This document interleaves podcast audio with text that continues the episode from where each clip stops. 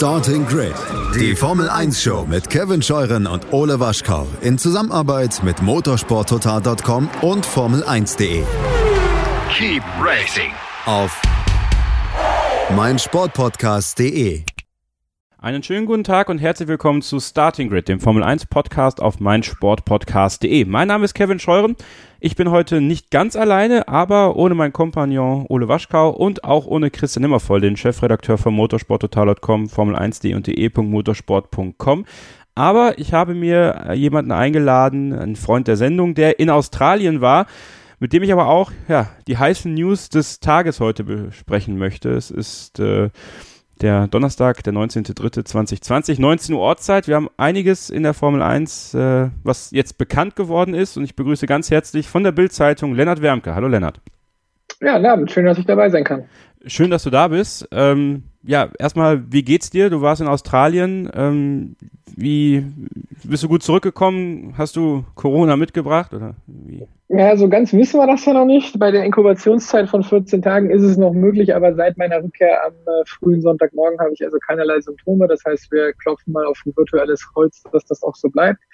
Und sonst geht's mir gut soweit. Der Jetlag ist so das Gröbste überstanden. Die ersten ein, zwei Tage sind immer hart nach der Rückkehr, aber ähm, ja, ich kann mich nicht beklagen. Ich bin ja als einer der wenigen auch noch wirklich relativ schnell und geräuschlos äh, nach Hause gekommen. Also die Redaktion hat meinen Flug sehr schnell umgebucht auf Samstag statt Montag. Viele Kollegen sind ja wirklich noch bis Montag oder bis Dienstag eben da geblieben, weil die Direktverbindungen weiter nach Bahrain hatten.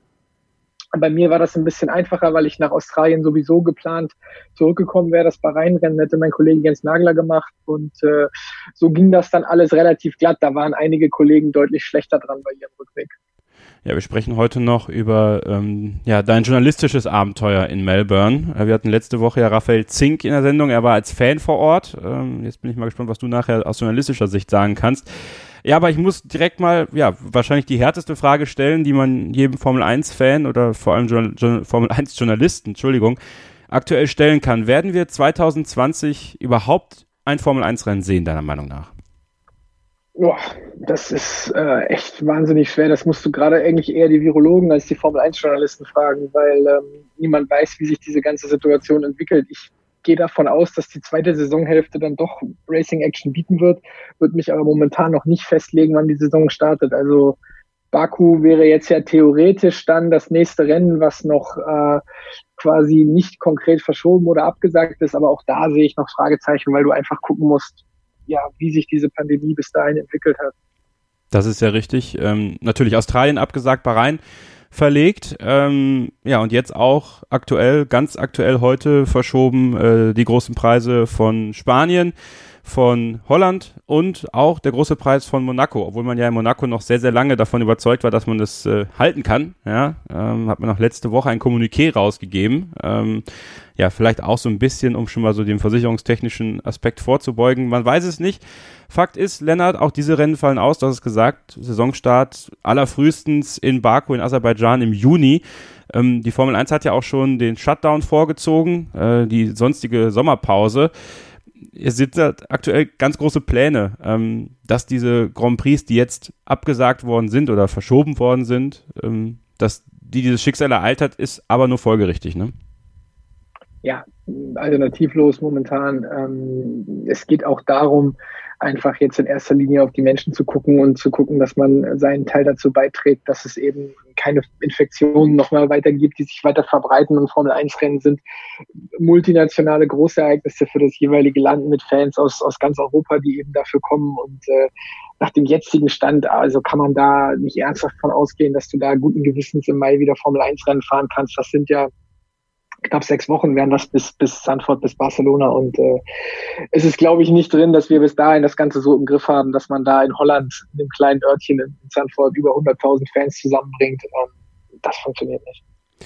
Jetzt würde mich mal interessieren, ich verfolge ja die, die ganzen Stimmungsbilder so ein bisschen bei Facebook, äh, Twitter sowieso, ähm, at Kevin-Scheuren, wenn ihr mir folgen wollt, at Lennart Wermke, wenn ihr Lennart dort folgen wollt.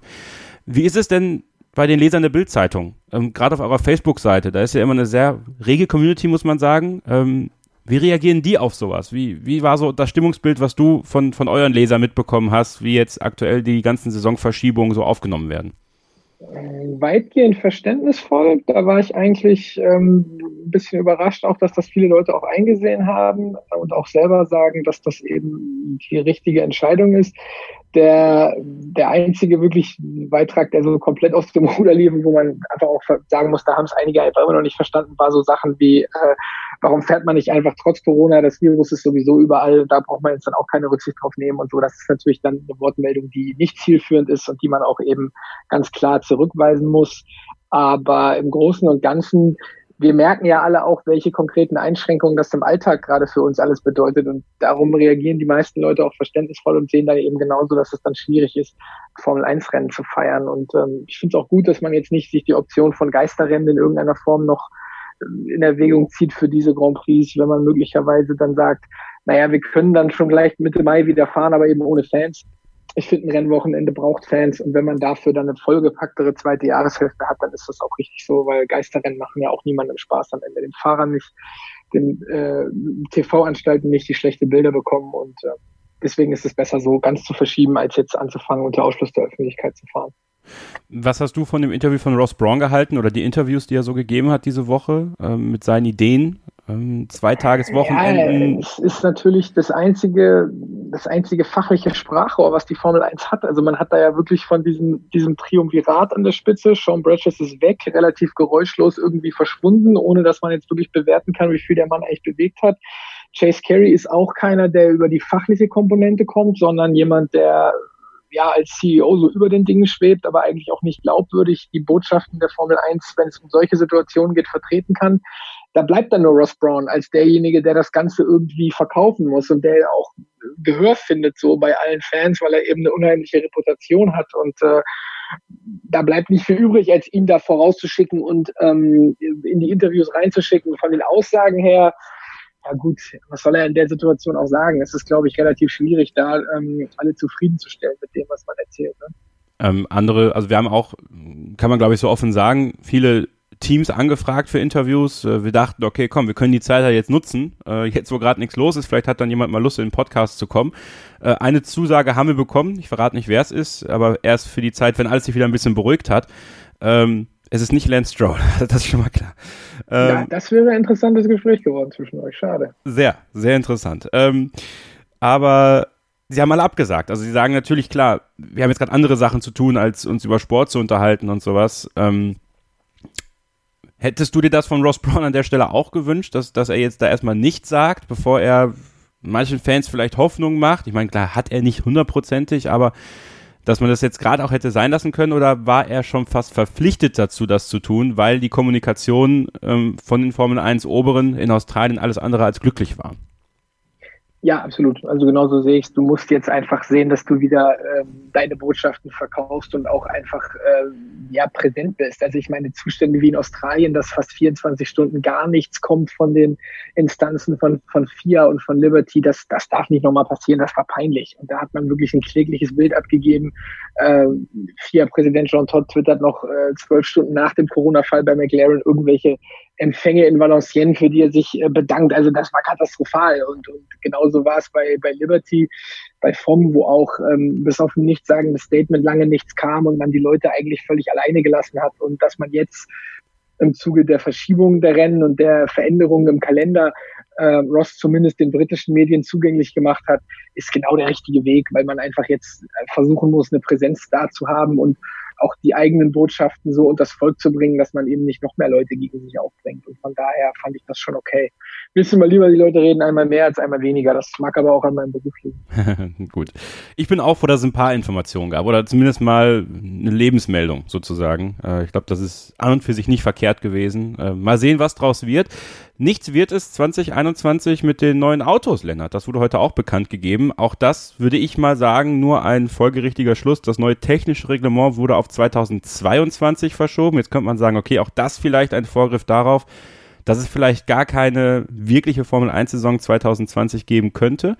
Nicht betroffen allerdings die Kostenobergrenze, die wird 2021 wie geplant eingeführt äh, werden oder soll eingeführt werden. Der Motorsport-Weltrat FIA muss das noch absägen, aber das ist eigentlich nur eine Formsache auch da muss man sagen, eigentlich ziemlich logisch. Ähm, wenn wir davon im Ernstfall ausgehen, es kann nichts gefahren werden in diesem Jahr, so hat man das Gerüst ja stehen für die nächste Saison. Dann wird es natürlich nur interessant, was passiert mit den ganzen Fahrerverträgen, die dann auslaufen. Genau, also das, da gibt es eine ganze Menge ähm, interessanter Fragen, die daraus jetzt entstehen. Vor allem, wenn man überlegt, dass auf die meisten Formel-1-Verträge, die auslaufen, Optionen team- oder fahrerseitig bestehen, die sich vor allem so auf die erste Zeit der Saison beziehen. Also es gibt wenig Fahrerverträge, die Optionen haben, die dann auf x Rennen ausgelegt sind, dass man nach dem fünften, sechsten, siebten Rennen redet, sondern es gibt meistens dann ja bei solchen Verträgen, die beiderseitig auslaufen, eine Option auf bis 30.3., bis 30.4., weil man dann eigentlich sich sagt, dann wissen wir ungefähr, wo die Reise hingeht und können dann ein paar Verträge verlängern oder können eben äh, Vorgriffsrechte auf gewisse Fahrer uns sichern, bevor die Fahrer am freien Markt verhandeln dürfen. Das fällt jetzt alles weg. Das heißt also, ähm, der prominenteste Fall ist Sebastian Vettel, bei dem es darum gehen wird, bleibt er bei Ferrari oder nicht. Ähm, der Plan von Mattia Binotto Anfang Mai Klarheit zu haben, dann hat sich jetzt schon erledigt, weil man wird äh, dann keinen anderen Stand haben. Man kann auf wenig bis nichts planen. Ob Sebastian Vettel in der Lage ist, mit Charles Leclerc auf Augenhöhe zu fahren oder ihn sogar zu schlagen, werden wir nicht vor Juli, vor Beginn der zweiten Jahreshälfte wissen. Und dann ist natürlich ähm, vieles, vieles eigentlich schon längst in trockenen Tüchern in der Formel 1. Die Silly Season ist in vollem Gange und irgendwie hat man noch gar keine Referenzen. Das wird noch interessant werden. Nicht nur bei Ferrari, aber da vor allem. Fandest du das auch einen guten Schritt, dass man diese Kostenobergrenze für das nächste Jahr ähm, auch trotzdem einführt? Also man hätte ja auch da sagen können, auch das machen wir erst 2022, quasi um dieses Paket beizubehalten. Dass man das technische Reglement verschiebt, okay, aber Kostenobergrenze für dich auch nur ein logischer Schritt in dem Fall?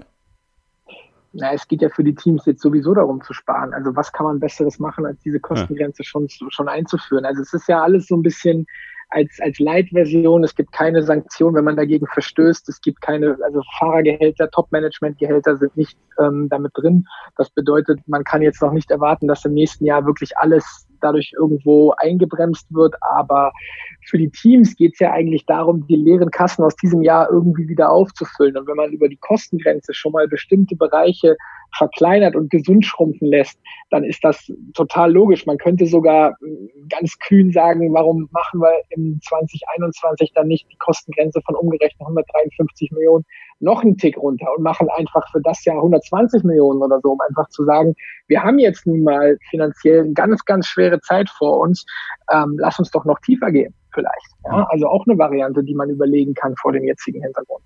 Das stimmt, das ist sogar tatsächlich eine ziemlich gute Variante. Also ich bin sowieso gespannt darauf und vielleicht können wir darüber auch ganz kurz quatschen. Ähm, wie ist so deine Einschätzung der Motorsport generell, aber die Formel 1 im Speziellen? Ähm, es ist natürlich nicht abzusehen, wie lange diese Corona-Krise uns alle noch begleiten wird und, und ähm, wie es unseren Alltag beeinflussen wird oder eben auch äh, Rennkalender und Planungen und sowas. Ähm, steht die Formel 1 oder kann die Formel 1 sogar ein Stück weit daran zerstört werden, wenn diese Corona-Krise noch lange geht? Oder glaubst du, die Reserven sind so gut, dass dass die Teams es aushalten können. Gerade auch, ich rede jetzt mehr so von den, von den kleineren bis mittelgroßen Teams. Ich glaube, um Ferrari, Red Bull und Mercedes muss ich keiner große Gedanken machen, aber dann gibt's ja da auch, und da ziehe ich zum Beispiel schon Renault mit ein, ähm, die ja auch nicht gerade finanziell auf den gesundesten Beinen stehen aktuell, aber eben auch kleinere Teams wie Haas und so. Ähm, wie schätzt du das ein und ähm, was ist so dein Gefühl, wo die Formel 1 da rauskommen kann? Ja, für die kleinen Teams kann es wirklich gefährlich werden. Also das ist ja auch, sieht man ja auch an allen Schritten, die jetzt ergriffen werden. Ähm, die Sommerpause ist relativ geräuschlos beiseite gefegt worden, um irgendwie noch Rennen reinzuballern in den, ins Jahr. Ähm, man ist bereit, bis in den Januar, in den Februar möglicherweise die 2020-Saison zu fahren, nur um diese Mindestanzahl von 16 Rennen durchzubringen, die eben notwendig ist, um eine, eine Prämienausschüttung und so weiter zu garantieren, also um eine WM nach dem geltenden Regelwerk fahren zu können. Für die kleinen Teams ähm, kann das definitiv noch gefährlich werden, weil du hast keine Möglichkeit, dich präsent zu zeigen für Sponsoren. Du hast keinerlei Beteiligung dann an den Prämientöpfen der Formel 1, die ohnehin schon geringer werden, ähm, weil eben nicht 22, sondern nur 15, 16, 17 Rennen gefahren werden.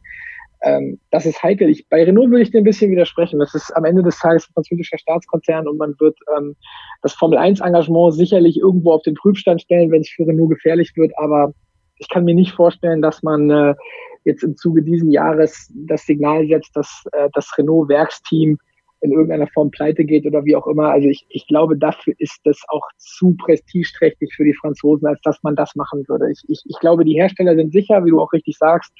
Ähm, bei den kleinen Teams muss man gucken. Racing Point ganz spannend. Ähm, Lawrence Stroll, diese Aston Martin Kiste, da war richtig Bewegung drin. Das Investment ähm, was er da gemacht hat. Da musste er, glaube ich, nochmal Geld nachschießen, wenn ich das jetzt richtig verfolgt habe, oder beziehungsweise musste dafür sorgen, dass eben da nicht schon, ein Riesenverlust für ihn wird. Also diese Teams, die müssen jetzt gucken, die mit ihrem Geld, äh, die mit Geld aus dem Markt finanziert werden, die mit Geld, die auf Geld angewiesen sind von Fremdinvestoren, dass die nicht einfach wirklich in Schieflage geraten. Und ähm, klar, also die Gefahr besteht auf jeden Fall. Ich bin sehr gespannt. Also es ist äh, sowieso eine spannende Zeit, wirtschaftlich gesehen, äh, aber auch menschlich gesehen. Also äh, schade drum. Also muss man wirklich sagen, es ist wirklich schade um diese Jubiläumssaison, 70 Jahre Formel 1. Man hat sich vieles vorgenommen ja, mal sehen, wie viel am Ende davon äh, wirklich über die Bühne geht. Wir machen gleich eine kurze Pause und dann sprechen wir über äh, ja, die journalistische Arbeit in Melbourne, äh, dieses Chaos von Australien, wie Liberty das gehandhabt hat und das aus der Sicht eines Journalisten, der da hin und her gerannt ist, um zu schauen, was passiert eigentlich. Äh, aber zum Abschluss dieses Takes noch etwas in eigener Sache. Ähm, ja, die Corona-Krise hat alle Sportveranstaltungen auf diesem Planeten im Griff, auch die Formel 1 und viele Leute haben uns gefragt, ob wir in der kommenden Zeit auch weiter Podcasts machen und wie ihr hören könnt, ist die Antwort ja, denn wir sind im Hintergrund gerade dabei, verschiedenste Themen zusammenzubringen, über die wir dann in den kommenden Wochen sprechen wollen.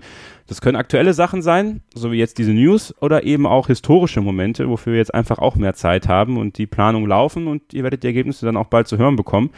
Wir sind total froh mit motorsporttotal.com, Formel1.de und Motorsport ähm, ähm, de.motorsport.com zusammenzuarbeiten, starke Partner zu haben, mit denen wir aufgrund dieser breiten Aufstellung der Redaktion tollen Content produzieren können, auch Gäste begrüßen können, wie Lenny von der Bild-Zeitung, Sascha Roos von Sky. Also ich finde das toll, dass wir das alles so aufgebaut haben und da auch gemeinsam, ich denke, ziemlich gute Sachen hier präsentieren auf meinen Sportpodcast.de.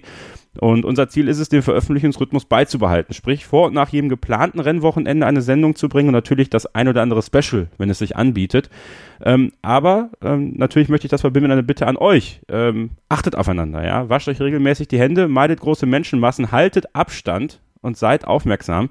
Denn ähm, nur gemeinsam können wir diesen Virus, diesen Coronavirus eindämmen. Helft einander, wenn Not am Mann ist. Und wir hoffen, dass ihr alle gesund durch dieses Chaos kommt und wünschen euch allen äh, da draußen nur das Beste und hoffen, dass wir hier mit diesen Podcasts euch ein paar schöne Stunden äh, schenken können, falls ihr in Quarantäne sitzt, falls ihr ähm, ihr auch erkrankt seid. Und wir hoffen, dass ihr da äh, gesund rauskommt und wünschen euch gute Besserung, wenn es so ist und äh, hoffen, dass ihr ein bisschen aufpasst, dass ihr diesen Virus euch nicht einfangt und auch andere nicht ansteckt. Und ähm, ja, das ganze Spiel, ihr kennt es ja. Und ähm, ja, wir hoffen, dass wir euch da ein bisschen auch ein Lächeln auf die, äh, aufs Gesicht zaubern können mit der einen oder anderen Sache. Ähm, Habe am Ende der Sendung noch eine Ankündigung für nächste Woche. Das wird auch ganz, ganz toll. Ja, aber einstweilen, jetzt eine kurze Pause und dann gleich äh, nochmal ein weiteres Take mit Lennart Wermke und mir über Lennarts Zeit in Melbourne. Bleibt dran. Hier bei Starting Grid, dem Formel 1 Podcast auf meinsportpodcast.de.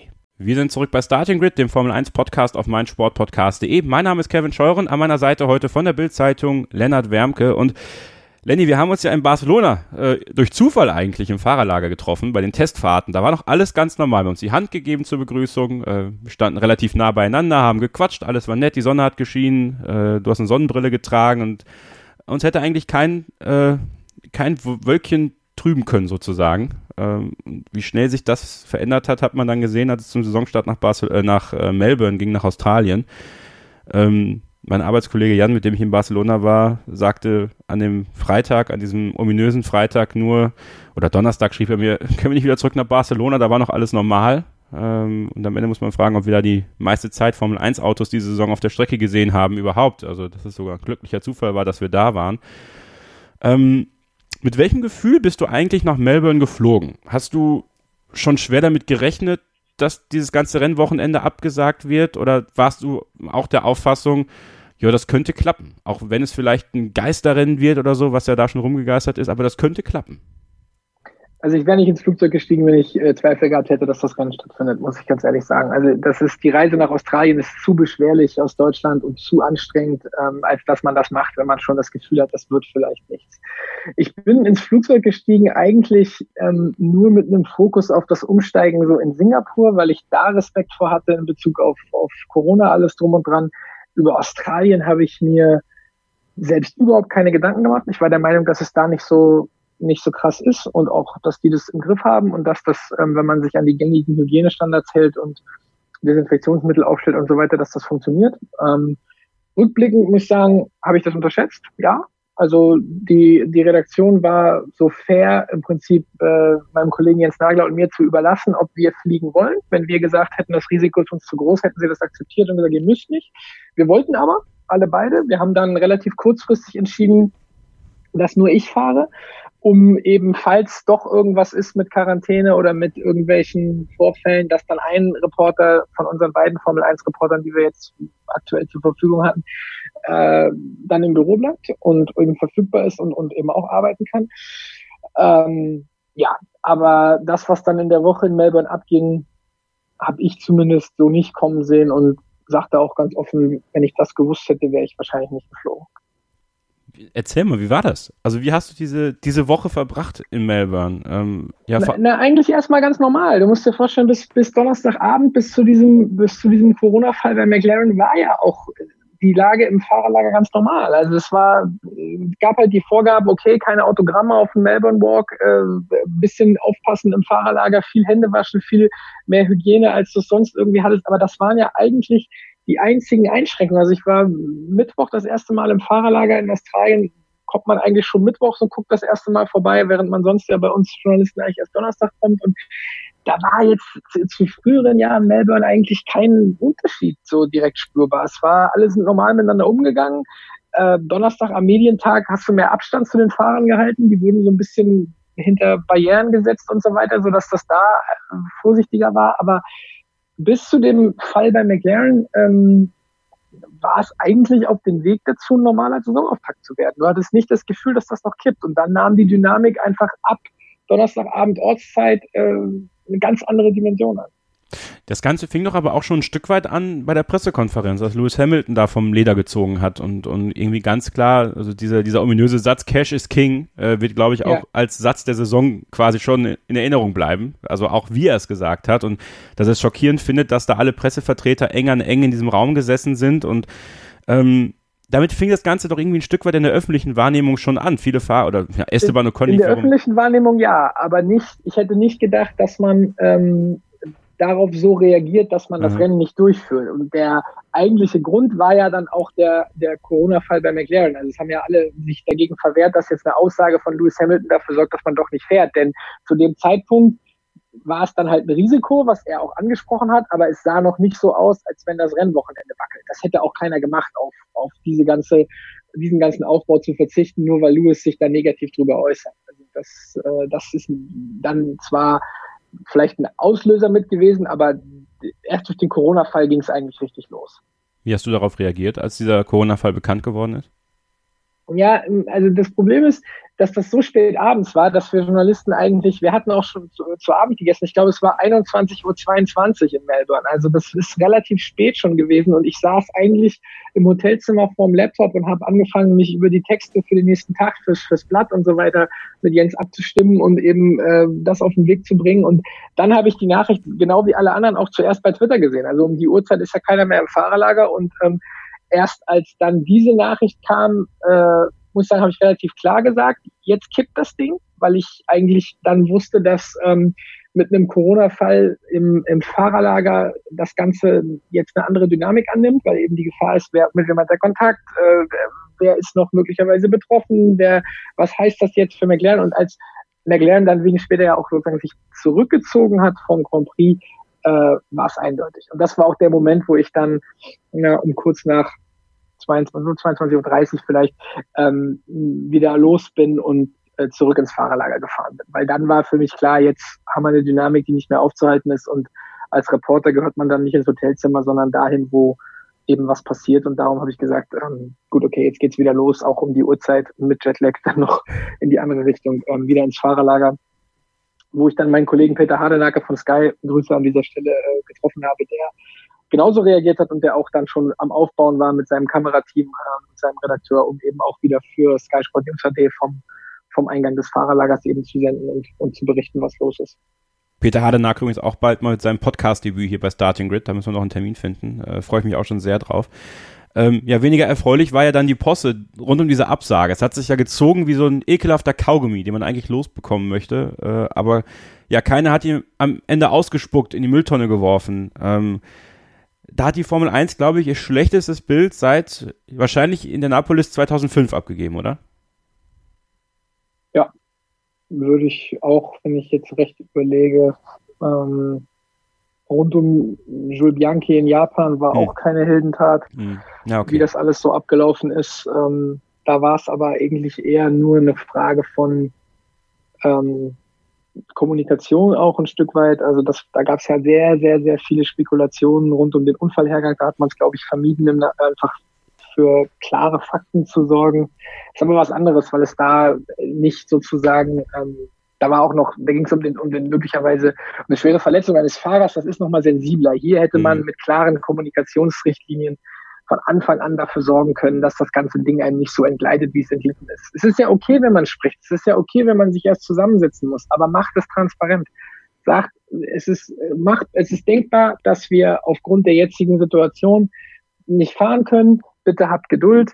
Äh, es findet zur Stunde das und das Gespräch statt. Wir rechnen damit, dass wir eine Entscheidung haben bis dann und dann man kann die Journalisten ja zum Beispiel auch informieren, ohne dass man sagt, bitte berichtet äh, darüber, sondern man kann ja auch erstmal nur unter der Hand was sagen, um einfach dafür zu sorgen, dass man die Kommunikationsfroheit auf seiner Seite hat.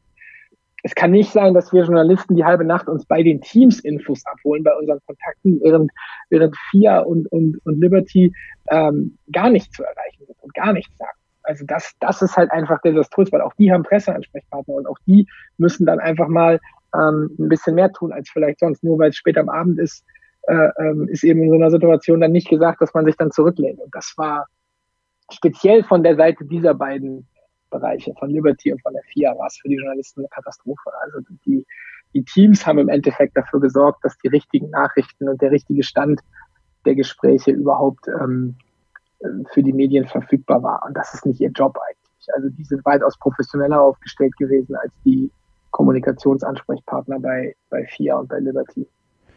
Was ist dein Gefühl, warum das so, so war? Gerade von FIA und, und Liberty?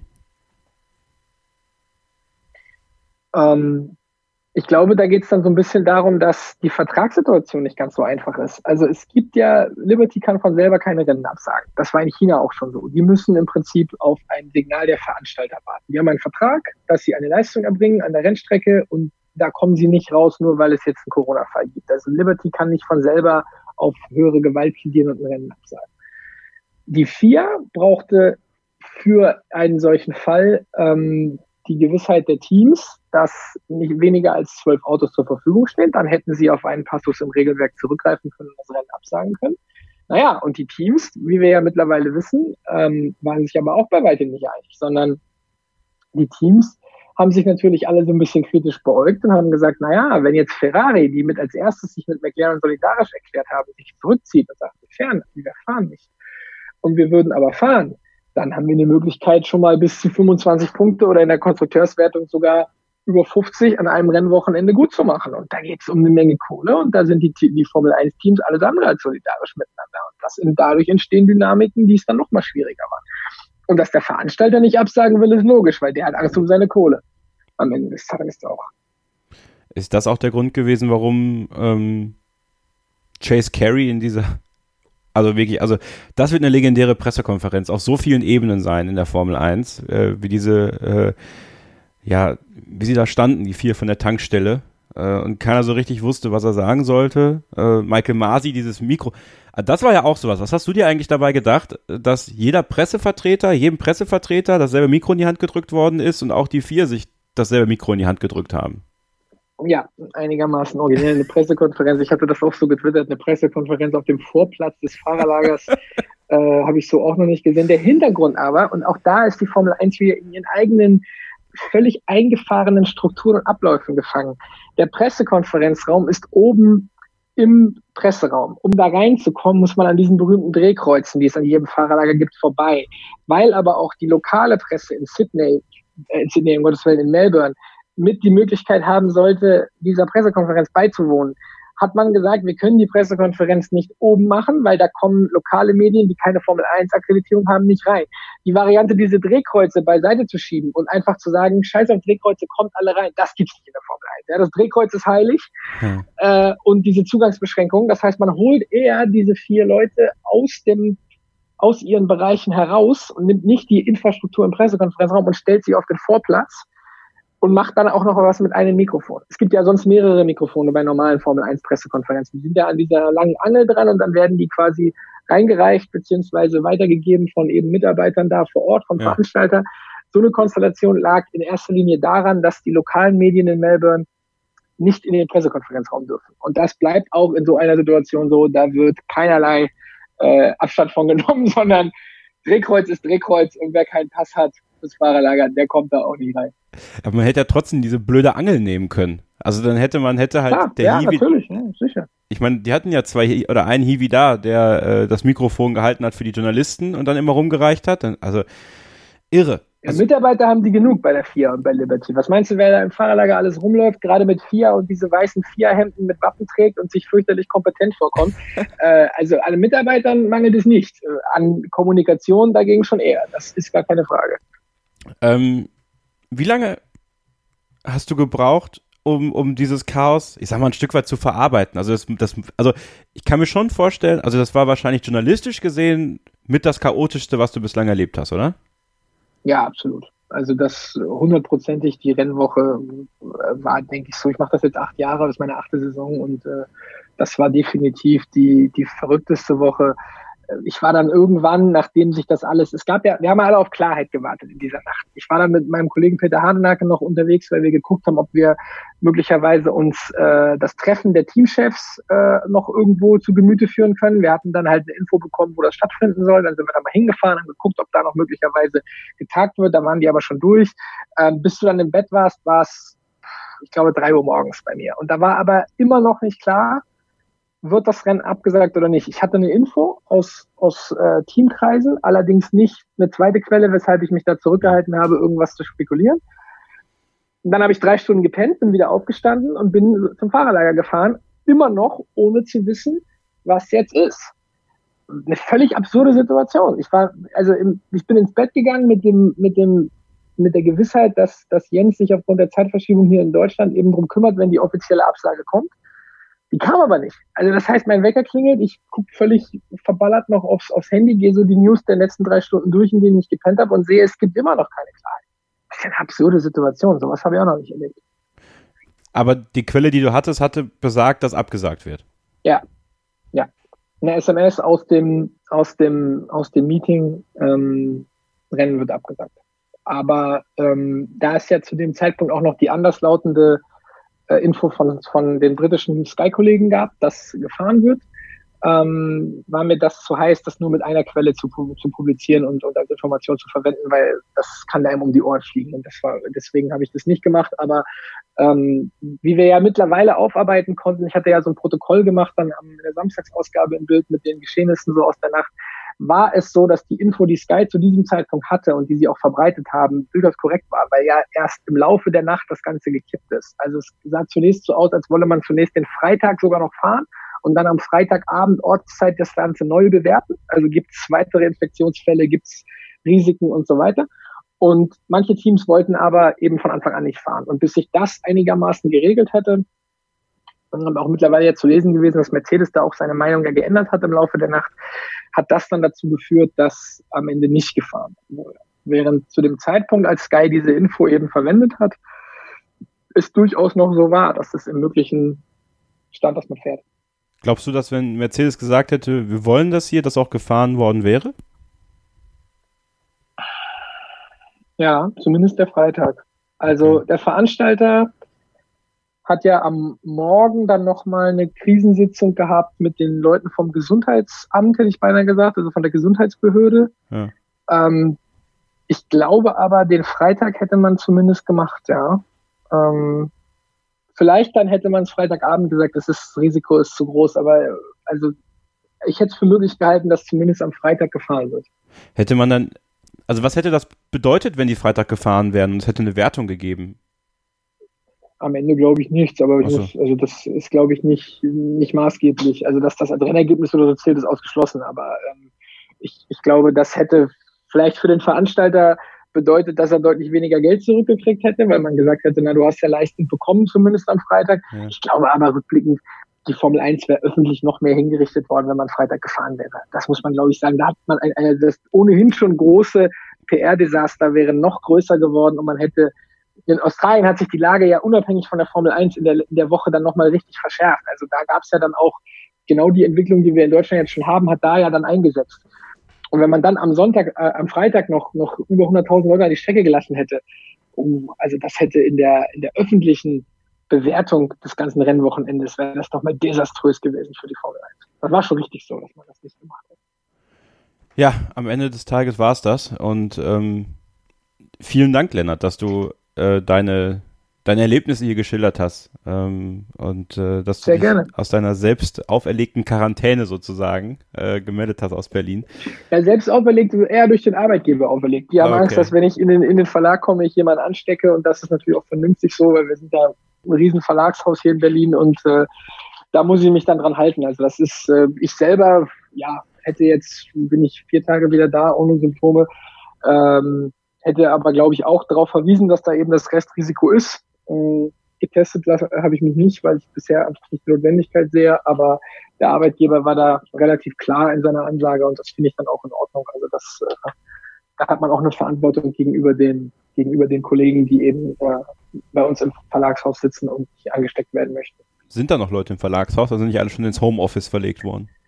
Wer, wer kann, ist im Homeoffice. Also das ist natürlich klar, aber es gibt natürlich, ist das nicht bei allen möglich. Also es gibt ja Jobs, die, die du nicht ins Homeoffice verlegen kannst, sondern ähm, sowas wie Fotoauswahl für die Zeitung und so weiter. Auch der jeweilige Blattmacher bei uns, äh, der muss ja in der Redaktion sein. Also das wäre völlig chaotisch, wenn man sowas dann auch noch ähm, übers Homeoffice machen würde. Es sind aber natürlich weitaus weniger Leute und alles, was geht, haben wir ins Homeoffice äh, verlegt, um eben das Risiko zu minimieren.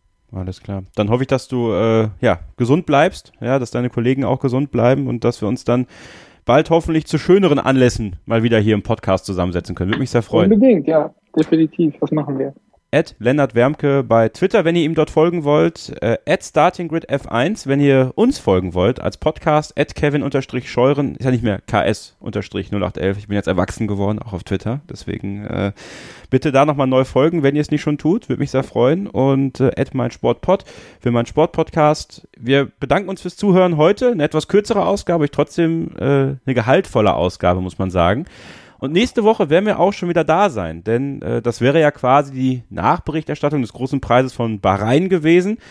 Ähm, das wird nicht passieren, aber wir haben nächste Woche einen ganz tollen Interviewpartner hier zu Gast und zwar von RTL, ja, von RTL, Florian König. Er wird da sein, wir werden mit ihm reden.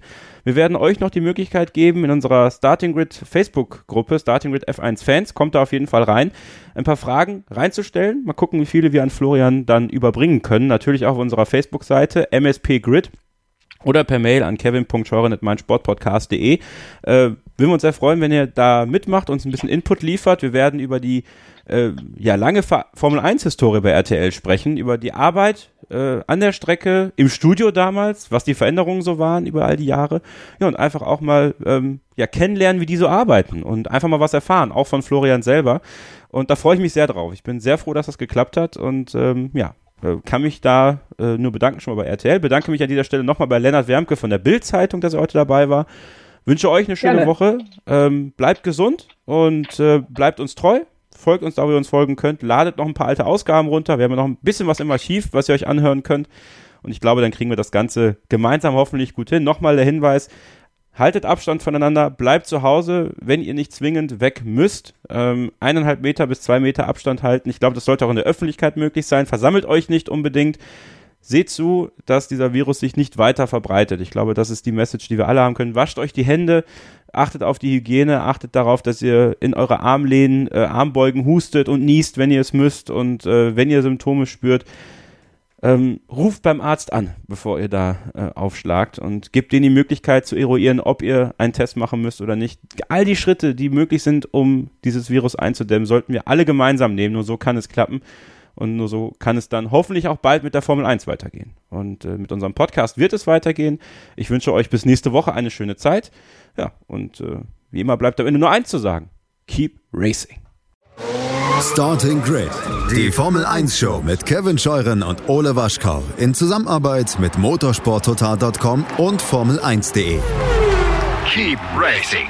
Auf meinsportpodcast.de.